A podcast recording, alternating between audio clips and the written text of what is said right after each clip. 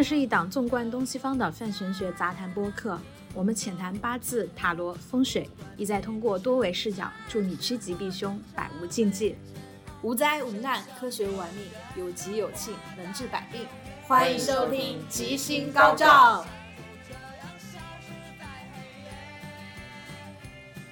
Hello，大家好，今天我们在场的是三位主播，我是 Surrender。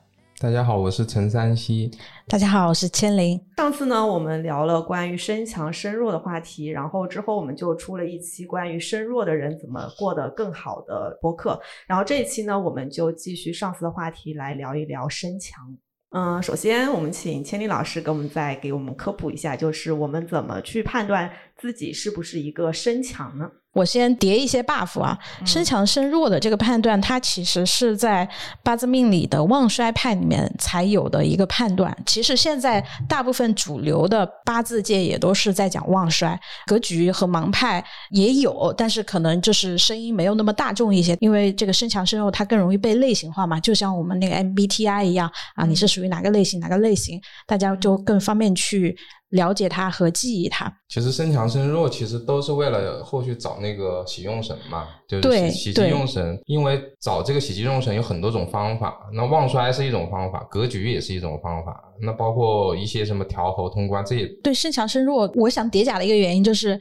不管是一个看了十年、二十年八字的老师傅，还是一个新初学八字的人，其实他可能对于身强身弱都会有自己的一套判别逻辑。其实我之前也在咱们听友里面接到很多问题啊，就会有听友问说，觉得，哎，老师，我们听了上一期节目，我觉得我的八字和身强很符合，但是我觉得我的性格里面又有一些偏身弱的部分，嗯、那可能有一部分原因就是。你的八字本身就是比较平衡的，就是那个强弱值的界定，它没有那么的明显啊。就是强和弱，它其实不是一个零到一，它是一个那个，对，它不是开关制，对，它是一个类似于一个嗯进度条一样的，一个进度条那样的，就是可能最中间是最平衡的，最强就是一，最弱就是零。然后你可能在这个尺度上面，你可能是呃零点五或者零点六、零点七、零点八，也有可能零点二、零点三。是的，就比如说拿一到一百这一个进度条来举例，嗯、中间刚好是五十的这一个对半分的节点，嗯、那处在四十五到五十五区间的。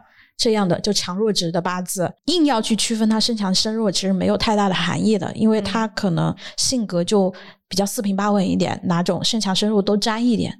啊，所以也会出现说，大多数人其实对于身强身弱的判断，他可能会出现偏差。哎，你找这个师傅看是一个身强，结果下一个师傅看了以后，告诉你你的八字是一个身弱，原因是这个啊。所以我我在这里叠这么多假的原因，就是告诉你们，如果你们想知道自己身强身弱，最简单的方法，你们可以去咱们公众号后台去留言，根据那个关键词，你打五行身强身弱，或者是五行命格这样的关键词，就会。给到你相应的操作，你可以去一个后台留言，然后后台所有的八字都是我亲自帮你看的，我会 for free 的帮大家去断定你八字是属于身强身弱，这是最简单的方法。但如果说你在此之上是有一定追求，说我想弄明白这个身强身弱的逻辑是什么样子的，那我建议其实还是要知道一点八字的体系，就是身强身弱它到底是怎么去判定的。那么它是怎么去判定的呢？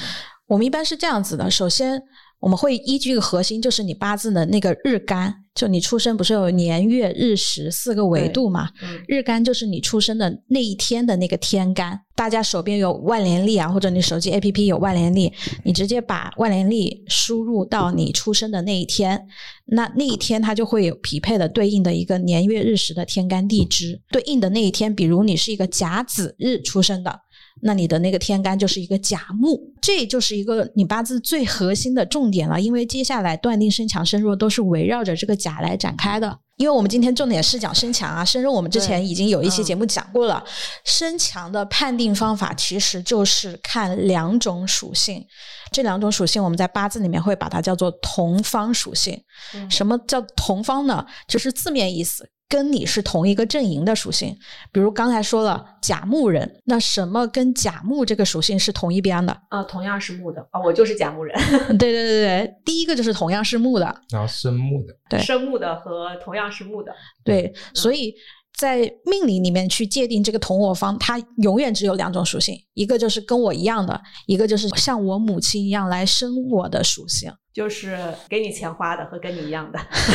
对 所以往往如果你八字里面啊，就是我们一共八个字嘛，把它放在一起来看，如果你八字里面的这个生你的印星，我们讲食神里面叫印星，和跟你一样的比劫，嗯，它们加起来的属性超过百分之五十。那往往你的八字就是一个身强的八字。那具体这个怎么算啊？你会发现很多不管播客也好，或者是什么公众号也好，它不会告诉你怎么算。很大一个原因就是每个人都有一套算法逻辑。哦啊，就它算法逻辑比较复杂。是的，因为它涉及到一些，比如说地支里面有藏干，每个藏干的比例之间都不太一样，包括它其实还会涉及到一些地支的复杂关系啊，一些什么刑冲合会啊，这些就不展开讲了，因为这些需要专业系统的学习，你才会逐步的认知到他们之间的关系是什么样子的。我那我是不是可以这样子理解？我如果我八字里面跟我同属性比较多，比方说我是甲木人嘛，嗯我的八字里面木也比较多，嗯是不是就意味着其实我在我的人生当中，我周围遇到的人都跟我是比较相似的，我因此就会觉得我自己这样是是是对的，或者说是所有人都是这样的。如果说是硬比较多，就比方说是那个生我的比较多，比方说我想做什么，我周围的人可能更倾向于支持我，哪怕他可能跟我观点不完全一致。但是他还是会就是无私的支持我，帮助我，这样我也会确定，就是更多的确定说我是对的，有点像这样的一种关系。其实，如果从广义上来讲，都是支持哎。但是，如果你再去细分它这种狭义的支持，硬性的那种支持，就好像母亲对你无私的爱一样。对，所以，往往你像三西的八字就是很典型的硬特别旺的，嗯，他就会体现出自己的人生长河之中有很多的贵人来帮扶他。一般硬兴旺的人，他会体现出大家见到他都会心生这种怜爱之心，都会觉得哦我、我需要帮助你这种 比较天然的，就是会激发出不管是男生女生啊，都会激发出对于这种硬兴旺的人的一种保护欲。嗯所以这里面其实有区分的啊。如果你去区分身强的类型的话，它是两种类型，一种是硬旺的类型，一种是嗯比劫旺的类型。嗯当然也会有这种比较综合的啊。嗯就我们先拿极端的案例来讲，就如果你八字里面全是硬的话，嗯那往往会体现出你的性格是比较佛系的，就是大家都啊帮你安排好了，大家啊其实都帮你照顾好了，你也嗯不需要呃很多的张罗什么。啊，嗯你就顺着来就好了，你就去接受就好了，这是硬嗯性的一个很大的特点。然后比劫的话，你刚刚其实说了很重要的一点，比劫它其实它对于你的这种支持，更像是兄弟姐妹或者说朋友这种同道中人对你的支持，就是我们对于一件事情有共同笃定的信念，或者我们同样爱好一件事情，所以我们能走到一起。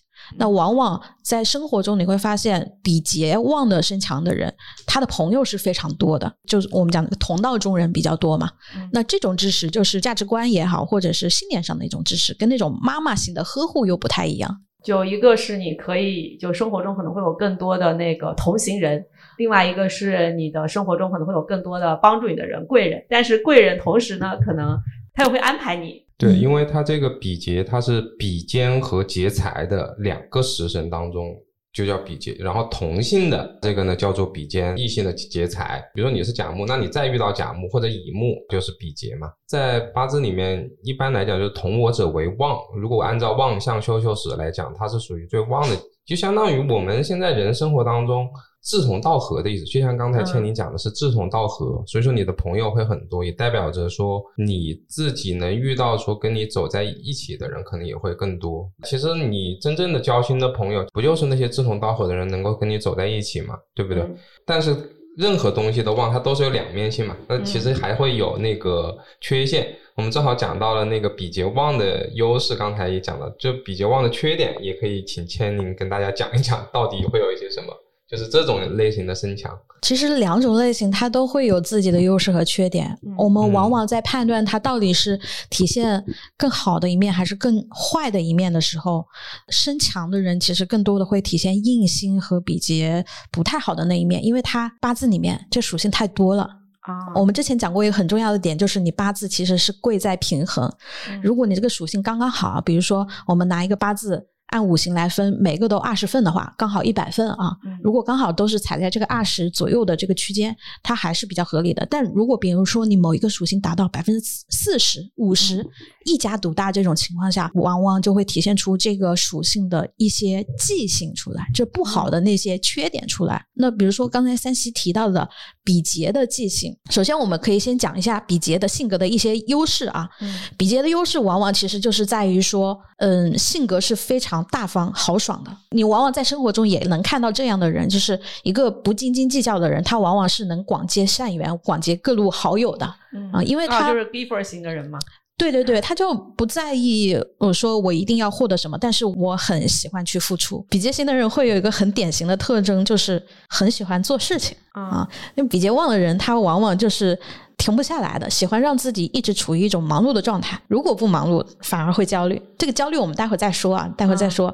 所以，如果你从这个优势上来讲，比劫型的人往往在行动力上。是非常强的，就想到了一件事，我立马要去做，立马要去达成它，嗯，而不是说我一直这个什么思前想后啊，这个到底应该怎么办啊，怎么样？不是的，比劫旺的人这个不纠结，哎，对，不纠结。哎，这么一说，我感觉你真是这样 啊？你说我吗？对，哦，对，好像真的是我不纠结。发现哎，这个东西可以搞，然后群里面说一下，哎，就是跟马马上搞吧。我就感觉你是这样的。呃，对，是的，嗯，是的，是的，就他行动力上是非常强的。但是呢，如果你说就凡事都有。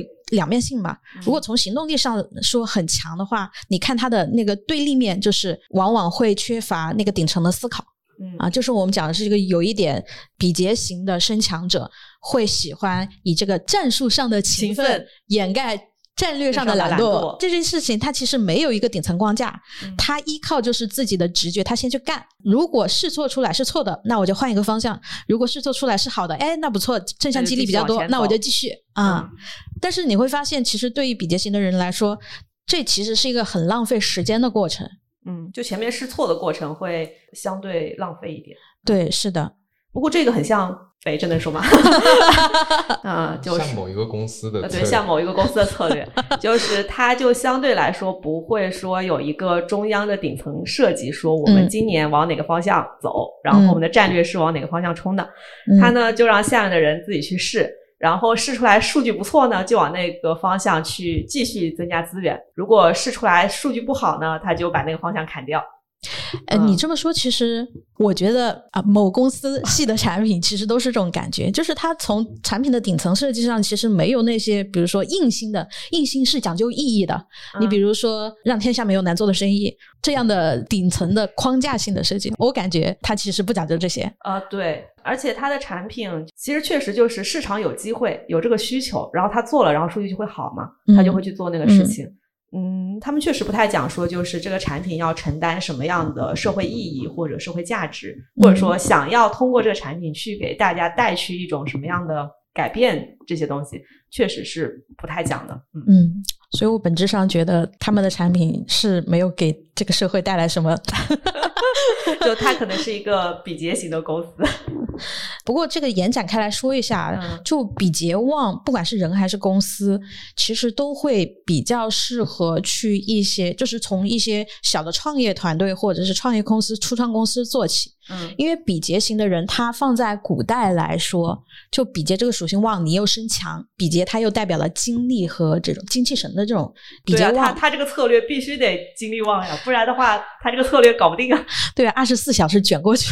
对啊，没有精力的话，他怎么能尝试那么多事儿？那他就没办法这么干。对，所以其实我经常也会被很多朋友问到，说我适不适合创业？啊，就是我这个大厂的工作干不下去了，我适不适合自己单干怎么样？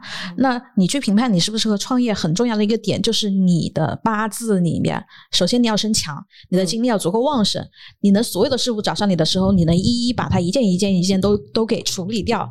然后其次的判断就是你还是得比劫旺，比劫旺它是属于事务型的，事务型它就不像其他的这种。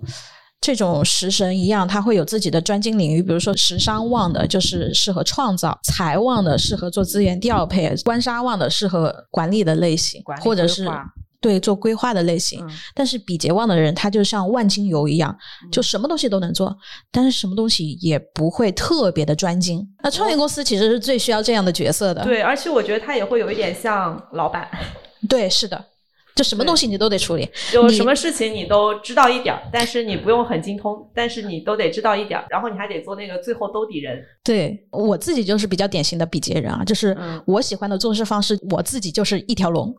比如拿电台来说，从前期到中期到末期，我一个人都可以做。就是一个人就是一个公司，对，一个人就是一个团队，这个人就是一条队伍。这是比较典型的比劫旺的人他的喜欢的模式。那我觉得比劫旺的人就应该要去特别补足的，就是和他人的分工合作。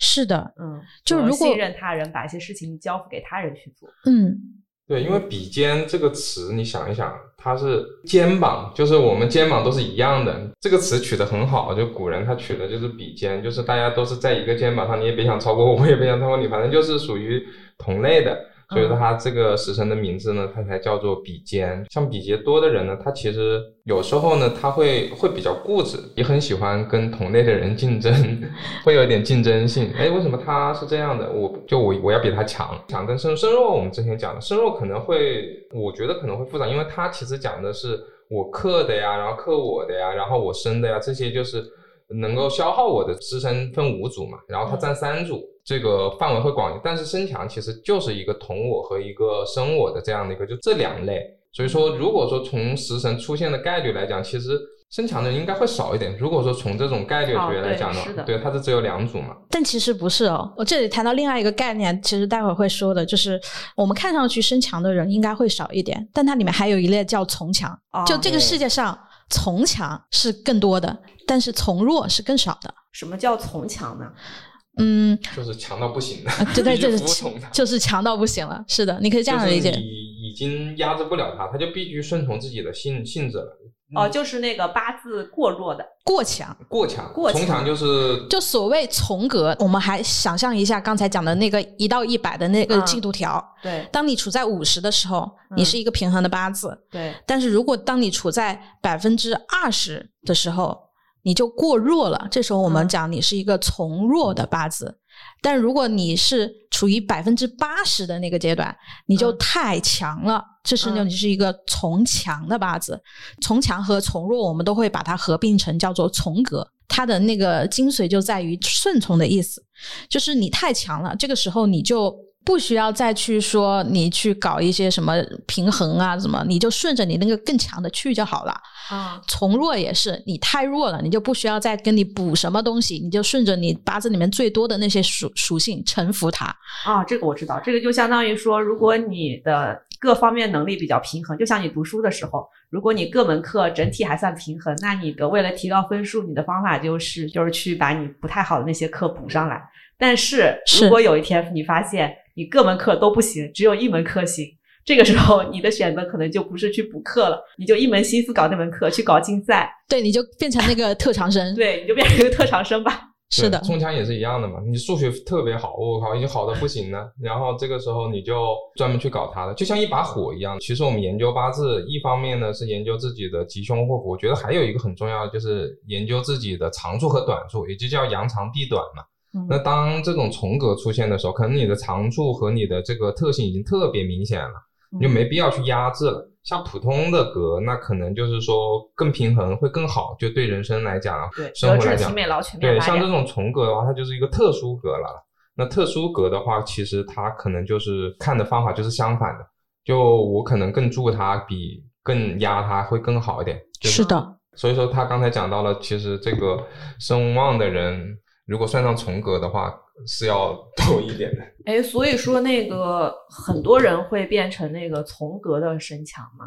呃，我自己的数据比例看下来啊，因为我在那个公公众号后台看的八字也小四位数了，就你会发现这个世界的八字从格的比例。就我们算上甲从啊，如果你真正因为呃有些流派它是不承认从格的，比如说看格局法的一些，你像梁氏梁相润啊，他就不太讲究从格。嗯，有些门派不讲究从格的原因，是因为古代从格这个东西本身就很少，但是在慢慢演变到现代后，你会发现其实从格它慢慢的在放宽，它里面还包括一些假从的，就是这些真从假从加起来加在一起，其实占整个八字比例有百分之三，我个人觉得有百分之三十这么多。比如说我看那千个八字，你们可能有三百个八字是从格。现在从格的人越来越多了，当然这是我自己的看法，因为有些人他不认假从，他只认为就是真从才是从格里面的那啥。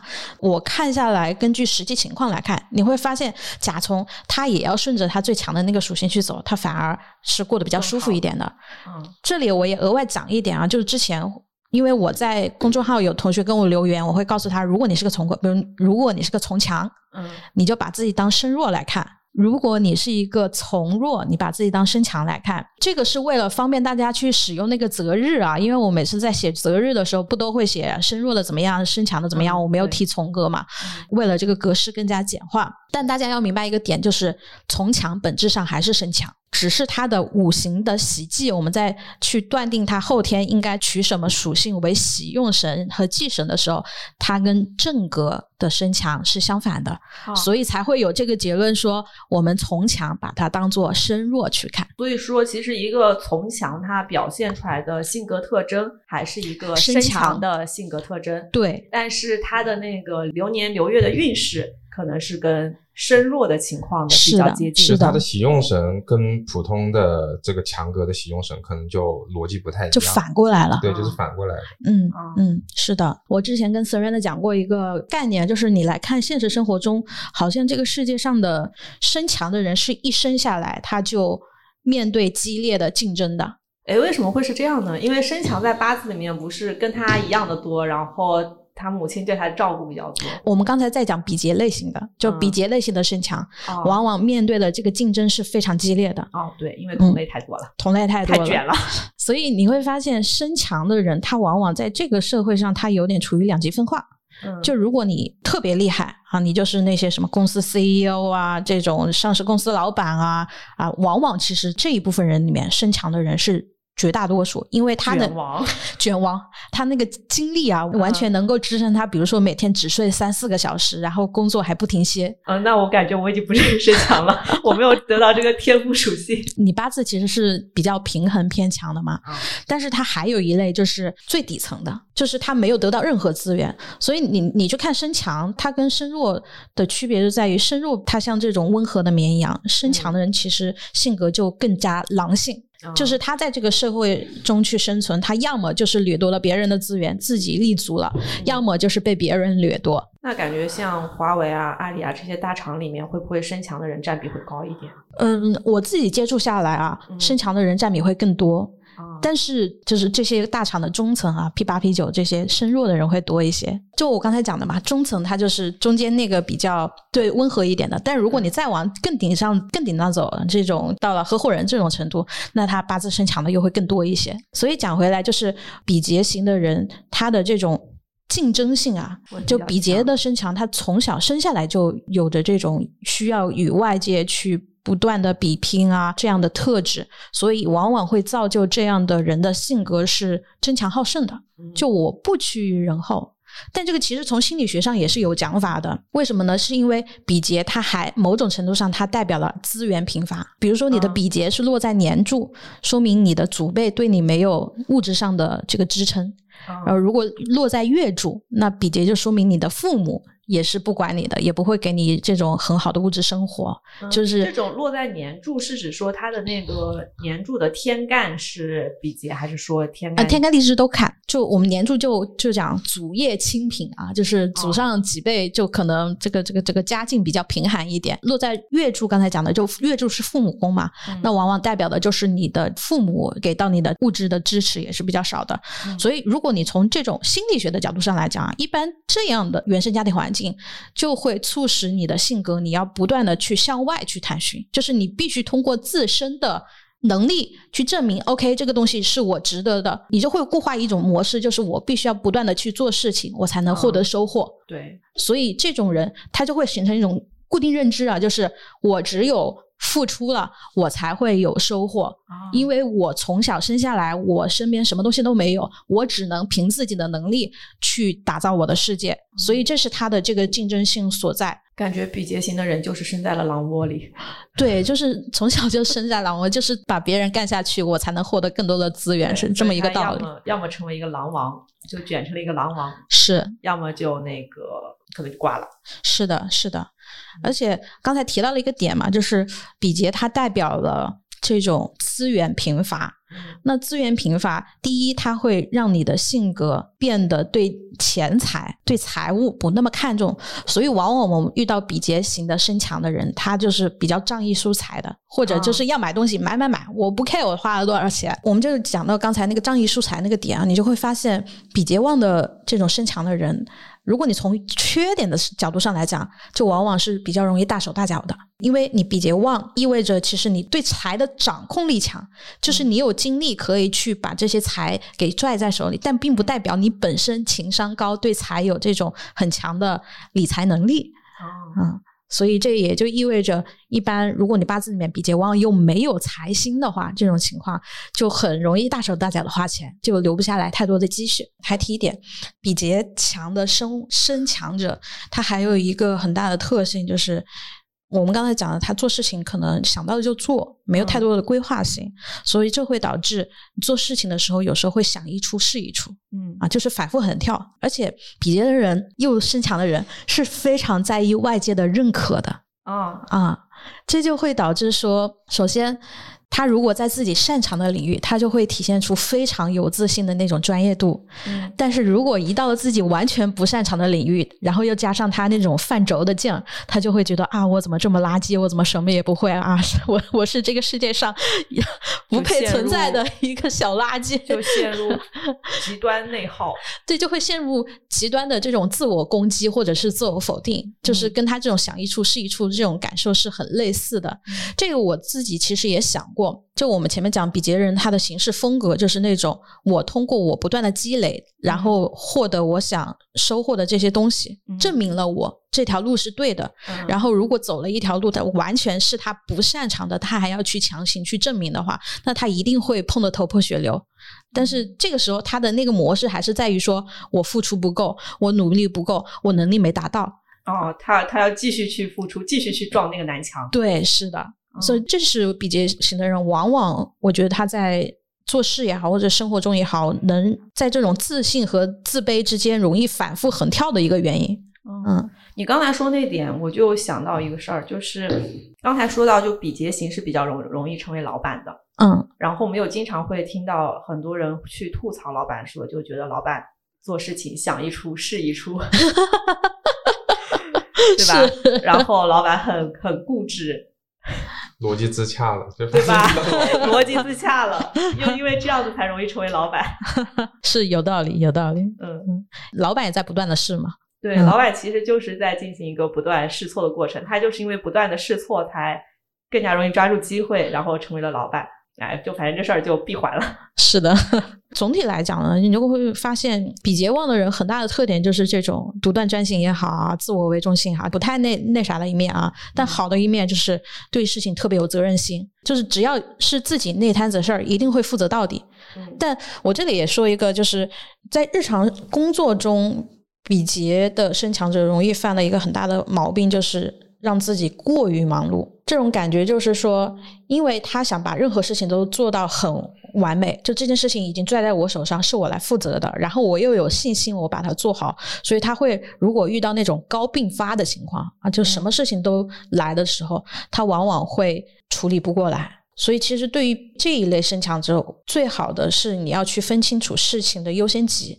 而不是说所有事情我全都要做到一百分是很难的，因为人的精力确实是有限的。这一点我哪怕他的精力很旺盛也是有限的。对，哪怕你一天二十四小时不睡觉，那不可能嘛？就事情永远是做不完。这是我之前我自己的职业生涯里面我最有体会的一件事。因为你在大厂工作，你会面对各种各样的奇奇怪怪的需求，嗯，而且身强的人他往往会觉得说这个事情我不想跟其他人合作。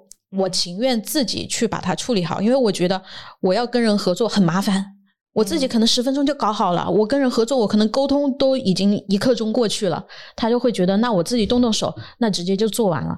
但是这个过程中，其实当你的事情从一件变成一百件的时候，你每件事情都要自己动动手做完，你就做不完了。那不同属性的比劫旺都会差不多吗？不同属性的比劫旺，土就火型的比劫、水型的比劫，他们的性格都会差不多吗？还是会有差异？嗯，我觉得还是会有一定的差异性的。嗯，就如果拿比较极端的例子来讲啊，土命人的比劫是特别顽固的，嗯，特别是戊土。戊土生强的人，就像我们讲戊土在十干类象里面，它是阳土嘛，有点像这种很坚实的城墙啊，我们脚踩的大地，岩石。对，所以往往戊土它本身就具有这种比较坚硬的属性，然后又加上比劫很旺的身强的特质的话，就会让他有时候固执过头，就甚至我们讲容易冥顽不灵。它会让这个属性的特质。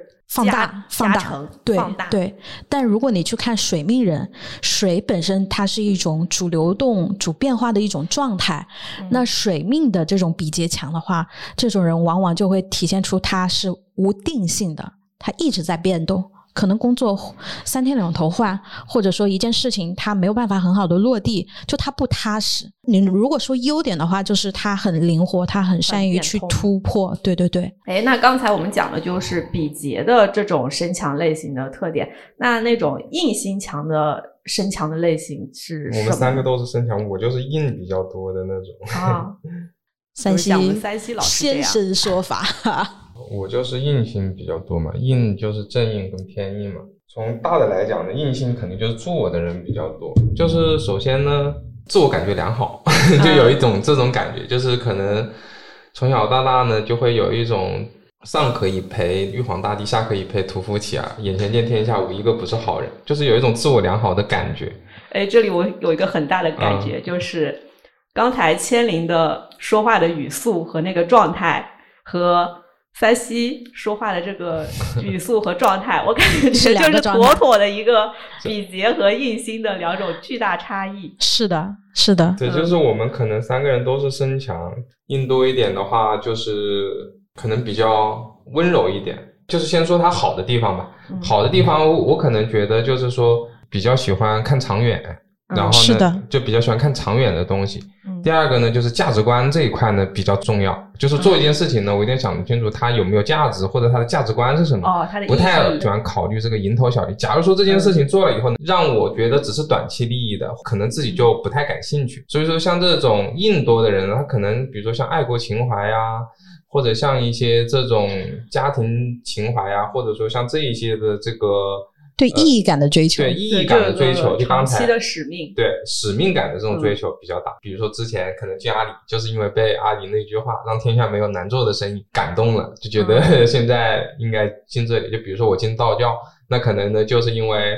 呃，道教的一些理论，它的意义感更强，然后也在吸引着我。硬性比较多的人的身强来讲呢，他可能更讲究一些大的一些意义的东西，里面其实又偏正硬和偏硬嘛。嗯，但偏硬可能就会在玄学方面啊更强一点，正硬的话可能就会对什么当官啊，或者说做一些造福一方。哎，对对对对，做一些这些事情可能更擅长一些。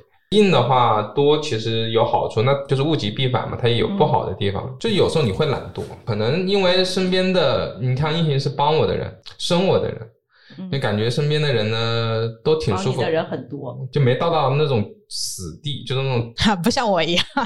对，绝境的时候你就不会，就人不到了那种绝境的时候，他是不会跑的。嗯，就很喜欢在自己的舒适圈里面。这就是硬性比较多的人，他可能都会有这么样的一个感觉。但是不代表说他不会去动，他必须得到了那种能够威胁到他本身舒适圈的时候，他才会动。就是这个是硬性多的时候，我觉得。就他通常是被迫动。对，然后硬性多的话，其实还会有一些，就是刚才讲到他优点看起来是比较，哎，跟谁都能关系挺好的。对，关系挺好的，但是其实他有自己的高冷的。就是他其实看人的，他选人，他其实找朋友的话，或者说找东西的时候，他还是要会考虑到这个人对自己的意义在哪里。如果他觉得这个人对自己没有意义，可能他就不太会跟这个人交流了，就稍微可能会感觉到有些冷漠，就会突然的离开别人。哦。偏硬在这方面会尤为显著。就如果你是个身强又偏硬旺的人，正硬他就是更主流的，然后偏硬它就是一些小众冷门的。那如果放在一个人的性格里面，它就会凸显出。就如果你偏硬是为寄生的这种身强为寄生的情况，这个人他其实是跟别人天然有距离感的。就你会给人形成一种啊，你这个人脾气性格怎么这么古怪的这么感受？但是对于他来说，他是觉得我不喜欢的人，我跟你在同处一个。空气之下，我都觉得空气是臭的，就是这种。但我如果我很喜欢的人，我就非常乐意跟你一起相处也好，跟你一起交流也好。这是偏硬的一个很大的特质，因为它底层还是刚才三西讲的那个意义感。对，然后还有一点就是，其实像硬心多的人呢，能够明显的感觉到，他其实有时候呢，他还是会有一点糊涂的。嗯，他分不清楚哪些人对他好和不好，他有的会误解别人的意思。哎，为什么会这样呢？因为他的误解就是说，别人可能是，呃，别人对你好，特别能表现出来。嗯，硬性他不太会猜，就是可能会有点单纯，然后或者说，那我感觉这个跟比劫好像跟硬心都差不多，都比较直肠子。对，比较直肠的。比如说举个例子，他就是对判别这种渣女，他其实判别力就可能就没那么强，或者渣女渣男啊这种，可能判别力就不会那么强。嗯，硬心他天然就很善良的。就是他在做选择的时候，他会永远相信性本善，就是先相信你这个人是好的，除非你一下子就彰显出来的一些不好的人性品格，那硬行旺的身强人就会拒绝跟你接触了。但是你一上来就是这种笑脸迎人的，他就不会自动去判别，在硬行旺的人的世界里，就是人没有那么复杂。他会先选择相信人都是善良的。对，哦，我要讲一个一直会让所有硬性的身强者很困扰的点，就是拖延症。有，一定有的。有。第一个是来源于刚才三七说的那个舒适圈。我某种程度上，我在自己舒适圈里面的话，这个逻辑其实我上次在讲身强身弱的时候也讲过。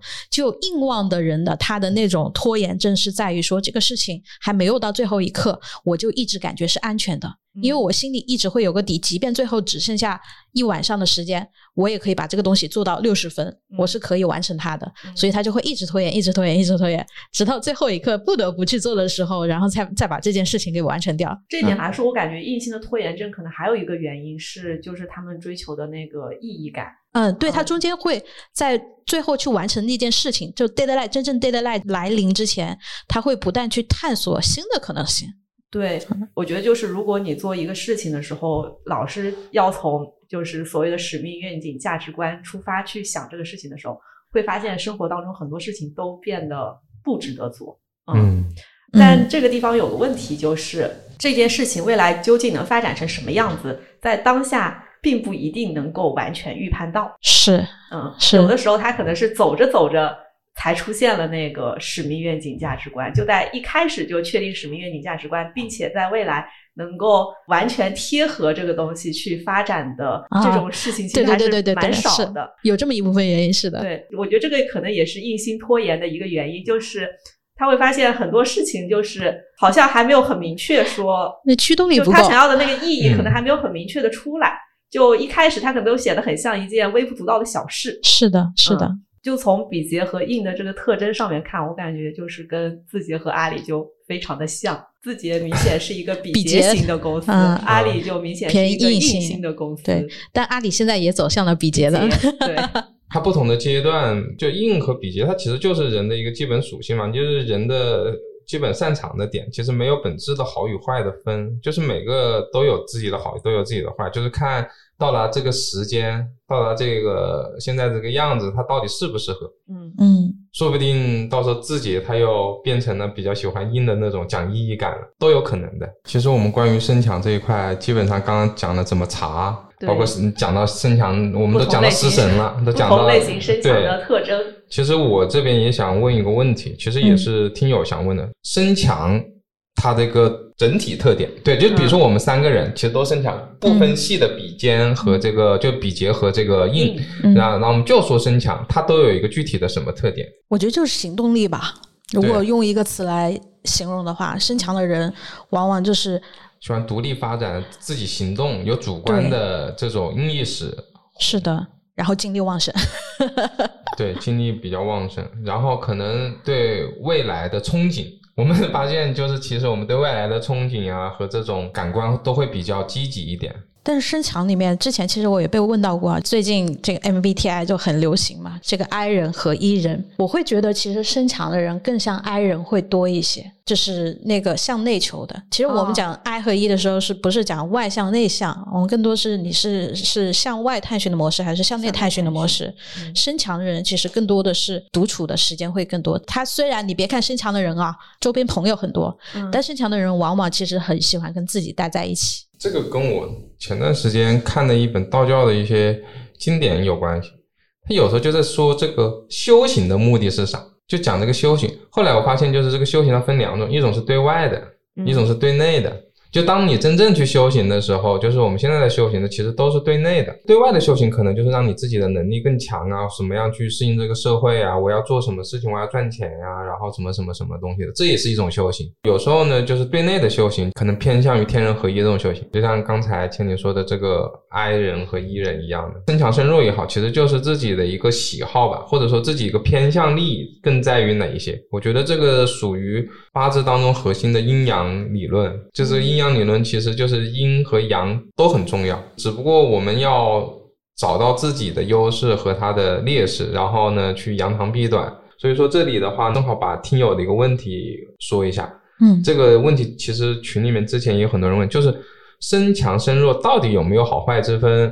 嗯，他说有时候在格局里面搭配身强人好像效果更好，是不是有这回事儿？啊，首先我先讲一下，我确实接到过很多这样的反馈啊，就是一个身强的朋友就觉得哇，好羡慕这些身弱的朋友，生下来就不用为自己操心那么多，身边都已经各种可以过着躺平的生活，对，可以过着躺平的生活。好坏之分。然后我这一生劳碌命，我要不停的去努力，然后我也会遇到身弱的人说哇，好羡慕身强的人，他好有行动力哦，他好有自己的主张哦，他好能引领大众哦。你 你会发现，就是都是。围城，这身强身弱也是两个围城，各自羡慕。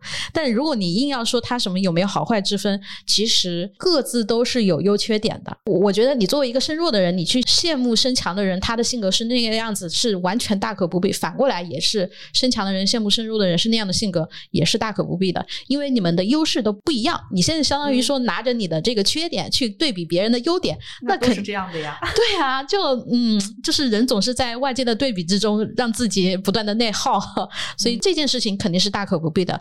如果作为一个职业命理师的视角来看啊，在我眼里，这个同学的问题提到了格局这个内容嘛。首先，我其实为什么我很少很少去跟别人聊格局的东西，很大一个原因就是格局法这个东西，它从有的那一天开始，就是古代的统治者去给不同的人群贴标签用的啊。刚才三西他讲到了传统的正八格，你会发现在古代。比肩劫财，他连格局都没有的啊，他是入不了格的。我我们讲有正官格、七煞格、正印格、偏印格，这没有比肩格和这个劫财格。只是到了后面明清时期，命理发展到后期的时候，人为的又补上去了一个这个剑禄格，见禄格就比肩格，然后阳刃格就是劫财格，这是后面去补上的。后面的人学这个正统八字，就是基本上学渊海子平往里面。它的原因是在于早期的这个统治阶级，它是有倾向性的，他喜欢正官正印这些听话的好管理的，你就要听我我的安排。然后你像商官这个属性，它为什么叫商官？是因为它本身这个属性就是与正官相违背的，就。它连命名都是因为它跟这个正官是相冲的，以这样的方式来命名的。所以伤官和食神，它在这个标签里面，如果古代那个价值体系里面的，它也是比较垫底的啊。我们讲这个士农工商嘛，这么几层下来。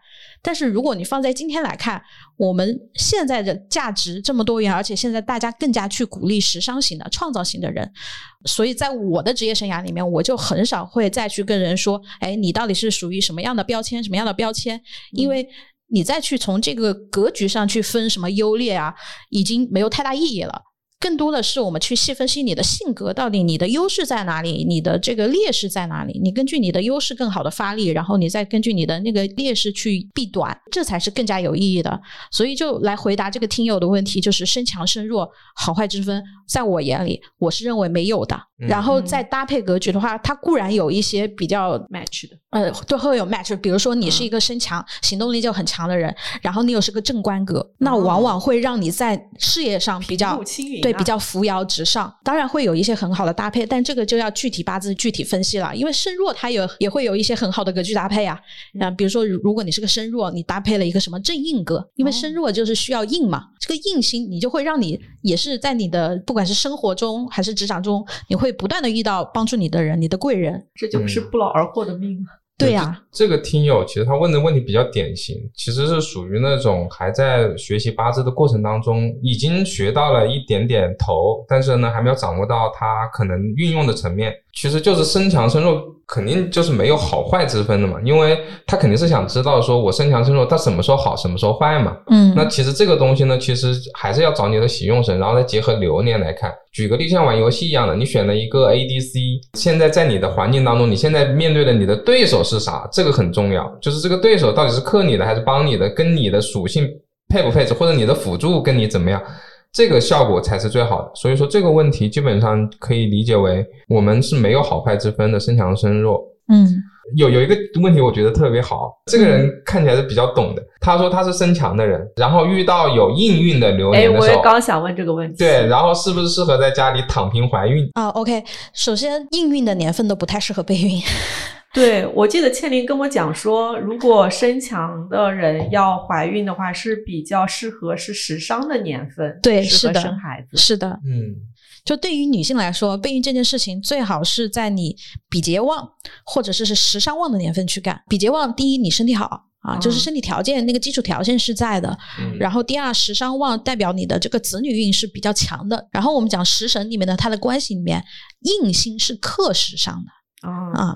就是这种稳定的性质，它是去克制你的这些欲望的属性的。所以，如果你说你要备孕，你找一个应孕的年份，第一可能会导致你不容易受孕。然后，第二，如果这个年份，因为我记得那个同学他问他这个年还行了，他的子女宫就是出现了这个相刑的情况，可能怀孕以后容易流产。所以我个人是不建议，如果你身强，你一心已经为忌了，你还专门选一个这种硬旺的年份去备孕啊？要选肯定是选时伤。哎，那硬旺的时候适合干嘛呢？身强在硬旺的时候该怎么办？硬旺就学习了，学习创业啊，这种或者自己做一些事情，做一些创造的事情。做小事情是不是也需要时伤？做一些有沉淀的事情，我觉得沉淀就是说，就是学习啊，然后让自己能够。去增加自己自己能力的，对对对。其实就像你在一段时间不顺，嗯，但不顺的时间里面，你要去寻找意义感。那寻找意义感的过程，你就在不断的磨练、实践、沉淀啊，是这么一个过程。哎，那如果身强遇遇到比劫的流年该怎么办呢？身强遇比劫啊，最要注意的就是破财的问题了。我看到有听友问到这个问题啊，特别是身强于比劫，对他问到特别是这个阳刃多，阳刃就劫财嘛。对，阳刃多，其实如果你是男生啊，可能会有一定的问题，就是对自己的伴侣不太好。传统的讲法就是说有点克妻。因为阳刃这个属性，或者我们讲劫财这个属性，因为它是两套语言体系啊。劫财是食神的角度来讲的，阳刃是从神煞的角度来讲的。它其实讲的是你这个人性格太要强了，你的专精和注意力都会放在那些能够收获成就感的事情之上，就会更加偏向于我们前面讲的事务型的人，在工作中不断的去卷，一天二十个小时都在工作上的时候，你是没有时间去。顾着你的伴侣的，那也就相应的对你的伴侣会形成一种疏于照顾的这种感受，那就会让你们之间的这个亲密关系越走越远。所以，往往一般劫财旺的男性啊，在这个感情上是不太容易，咱们说就是不够温柔体贴，对，不够温柔体贴，丧偶式婚姻。对，是的，是的，是的，就往往就是跟这一类男性在一起的女性幸福感是比较低的。那我觉得他们应该找两个，就是两个都比较独立的人。是的，如果是这种类型的男性啊，最好就是找一个就是扛得住的嘛，不怕克 这种。对，比较旺的身强，然后找一个找一个伤官旺的身强，两个人搭配在一起，其实也蛮好的。对啊，就各取所需，也不需要什么温柔体贴。就我们讲，女性里面这个伤官是克夫，男性里面劫财是克妻，你反而把这两个人组合在一起。哎，那这样的话，我感觉就是像最近的这一期《再见爱人》里面那个傅首尔和老刘，啊，傅首尔是不是其实就属于伤官旺的？嗯，对是是的，嗯就是这种传统的我们讲这种女强男弱的这种，然后老刘，我感觉是不是就属于印星比较旺，啊，是好佛系啊，他好佛系啊，而且完全不会挣钱。据说他那个本来说去做生意，然后批发了一堆球鞋，全是自己的鞋码。什么鬼？太不会做生意了，太搞笑了。马大哈，这个笑对死了。就完全没有任何 sense。不过确实啊，因为我们讲财这个属性就是跟印星是天然相违背的。嗯就你一个人在追求意义感的时候，你就不会在意这个东西它具体价值是多少，我能够挣得多少了。回到刚才那个同学讲的那个问题啊，就你比劫旺的时候或者比劫流年大运的时候，你就特别要注意，我们讲身强者啊是容易破财的，因为本身你已经很强了，这时候你就越走越偏，越走越偏。而而且我感觉跟前面说的那个特征也一致，因为身强本来就是那个属性叠加，然后身强的人就喜欢仗义疏财，然后你又遇上了比劫旺，说明你这个身强就变得更强了，你就更喜欢仗义疏财了，那是的，你这钱就完全管不住了呀。是的，花钱冤大头。对，花钱如流水啊。那这种时候该怎么办呢？我我个人是觉得，就是首先你肯定要知道你在什么时候容易那个破财，你就能更好的去规避它。我自己在学习八字的过程中，我觉得对于我来说最受益的就是我很明确的知道我到了哪个节点可能会有这么一个低 buff 套给我。那嗯比如说破财的低 buff 套给我，比如说这个月我是个金命人啊，这个啊辛酉月，的比劫月，对，现在这个辛酉月对我来说就是一个劫财月。对，那我做了一件事情，就是什么呢？就我这个月一个咨询都不接，我主动给我自己创造一个破财，反而我在这一个咨询都不接的这一个多月的时间里，我可以做很多我想做的事情。呃跟，我们一样，就是我跟他也是跟进的嘛，就是相当于到了这个劫财的这个月份，他主动去把这个财自己删掉，然后去做一些有意义的事情。我觉得是这样比如样。捐款，捐款也是可以的。然后他自己，然后呢，可能就是放弃一部分的收入啊，或者说呢，去花一部分的钱去提升自己啊，这种也是的。这边正好有个听友问的问题，我觉得也是很多人想问的，就是身强的人如何提升财运，包括身强的人日常生活中的一些注意事项。身强的人如何提升财运？刚才讲了一点，就是第一，提升财运就肯定得，因为比劫要克到财，嗯首先你得有财。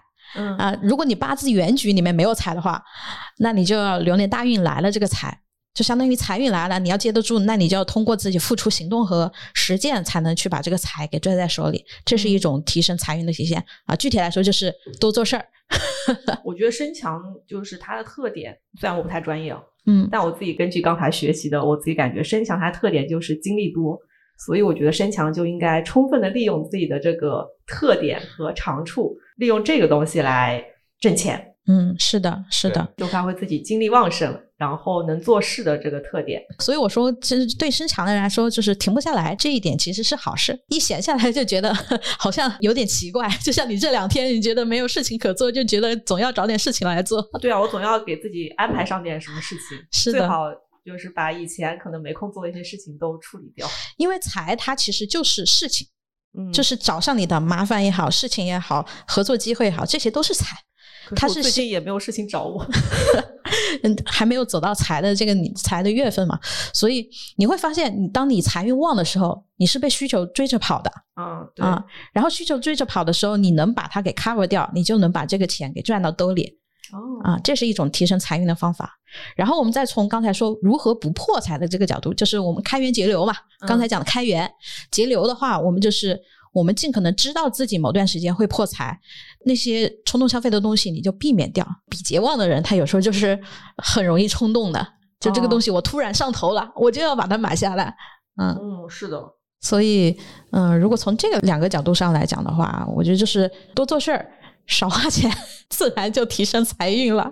哎，说到这个问题，我发现，就我作为一个就不是特别强，但是有点强的人，我发现我有时候会被那个就朋友圈的那个那些卖货的人吸引，嗯，就他们跟我说这个东西就是有什么什么功能？有什么什么功能，对，然后现在什么特别特别优惠，我就会觉得啊，这个不能错过，然后 就买下来。但实际上我日常生活当中又不用。是很容易这样子，你因为你是比劫型的啊，比劫星的问题就在于天生有这种匮乏感，嗯就需要通过比如说用外界的物质把我这种匮乏感给填上。它的嗯本质并不是在于说一定需要这个物件，它的本质是通过花钱把这个心里的这个窟窿给填满了，他就哦安心了。所以你会发现，你买了很多东西，你都堆在家里，你也不用它。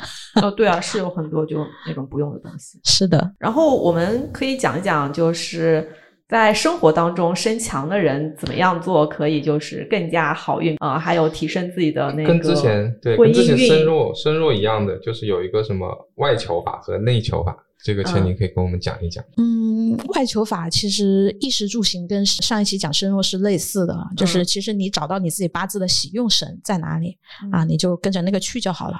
这个我们可能后面我们讲五行喜忌的时候，嗯我们再单独来讲一期啊，你适合选什么样的城市，适合在外到处跑，还是说嗯比较安稳的待在一个地方，还是说你适合什么样的颜色啊，什么样的材质啊？就我们后面单独讲喜忌的时候来讲一期好了。我其实更想讲就是内求法的几点，就是对于身强的人，其实身强的人，你别看他一直在向外去输出，向外去追寻一些物质的这些填补，向内求同样是非常重要的。我自己其实是非常深有感受的一点，因为从去年到现在开始做自由职业，同时接触禅修和冥想这个领域，你会发现身强的人如果能够安安静静坐下来去观察自己和自己相处，也是非常需要的。我发现我自己开始禅修冥想之后，我觉得自己变得越来越像一个身弱了。你会更敏感了，对，证明你更平衡。我觉得是你你会感受到身弱了，至少你之前如果是之前的状态，你肯定身弱都感觉不到，就是他那种身弱的习惯跟你是完全不搭的。呃，对，就是我发现我很多身强的属性就，嗯、我会感觉之前好像更像自己，就说那些身强特征的时候，其实是一件好事。然后现在就发现好像，哎，这些特征好像慢慢在我身上都没有那么明显了。嗯，对，我觉得这是一个好事情，就是你自己更平衡了嘛，那肯定是自己能够更平衡，能够更掌握，这样是最好的。嗯，如果我讲这种内求的建议的话，首先第一条就嗯是我建议身强的朋友们，在你行动之前，你最好都还是想清楚你的目的也好，你的大体的框架也好。就是你要把这件事情先有个比较初步，就像我们上一期讲许愿一样，你有一个比较清晰清晰的一个目标的东西，你再去行动，会更加节省你的时间和精力。并不是说身强的人精力就是无限的，你随着年龄的增长，你再强，你也会有疲劳感的时候啊。人的新陈代谢永远都是这样子的嘛，随着年龄慢慢消退，这是没有办法的事情。其次呢，很重要的一点就是，身强的人往往容易陷入到一种我执之中。嗯啊，就就是对于某一件事情，或者对于我追求的意义感，或者对于我想要去达成的那个目标，会有一种很就他会坚定的认为自己是对的。对，会有一嗯种这种，甚至有时候严重会有点魔障的程度，就觉得嗯这个东西是非他不可的。啊，你说到这点的时候，我在想，我感觉比劫型的人还特别容易杠。对，是的，是的，对，就是你说的那个，就是魔怔的那个，特别执着于自己想的那个东西。就像这个弹簧一样，你把自己压得太紧了，你就失去了灵活度，或者你就已经失去弹簧的功能了。所以，对于身强的人来说，你还是要偶尔的去放空自己，就你嗯把自己腾空了。啊，先想象什么都没有，没有关系的。就更开放、更包容。身强的人要应该更加开放和包容。嗯，尤其是听到反对意见的时候，可以先听一听。对，先嗯。试着接纳，而且就某种程度上来讲啊，我觉得身强的人最好是能够多和人建立链接，这种链接一定是有效链接啊，不是从你的角度上说我有这个目的我才去跟这个人建立链接，而是说有一些无为的链接，就你们的相处没有带着任何的目的，但是你们就因为爱好也好啊，或者因为生活也好走到一起，我觉得这种链接对于身强的人是非常重要的。听你那么说，我感觉身强的人就是要更松弛一点，然后有时候做一些就是更闲散的和没有目的的事情，是的，就无所事事的打发时光。对，就先先学会发呆吧。嗯，就学会无所事事的打发时光。因为往往身强就是事务型嘛，刚才讲就很容易落入到一种就是说我一定要不停的做事做事做事，我才能证明自己有价值有价值有价值。嗯就如果你是那种又有比劫又有硬性的人，你就会嗯陷入这种状态。一方面我要追求自己的价值感，一方面我的价值感又只能通过我做事做才能事来才能得到。，对这个思路反正我自己我已经从这个思路里面走出来了。嗯，啊，就是你有时候不做事啊，可以去听一下我们上一期节目，不做事不劳而获。也是可以收获价值感的。对，最后，如果要讲啊，就是这个对于身强的人最重要的一个提醒就是什么？就是你不必要去向任何人证明什么，不需要去证明你是对的，你不需要去证明你是强的，不需要去展示给别人看。你需要做的其实是好好的爱你自己。我觉得这是大多数身强的人在不断的去证明、证明、证明、去卷、去卷、去卷的过程中，往往忽略的，其实你没有好好关爱过自己。大概就是这么一些，希望我们给身强的小伙伴们送一个祝福吧。那就祝所有身强的小伙伴能够更加轻松自在的应对自己的人生吧。希望每个身强的小伙伴都能够非常悠闲自如的去享受生活当中每一个你不需要做事的时光，而且你值得去享受这样的悠闲和松散。好耶，好耶，好耶！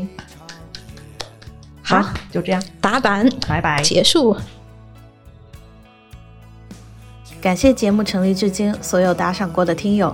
我们截止到二三年九月二十九日，平台已结算的打赏收益将全部捐赠到支付宝公益项目，详情请见本期节目 show note。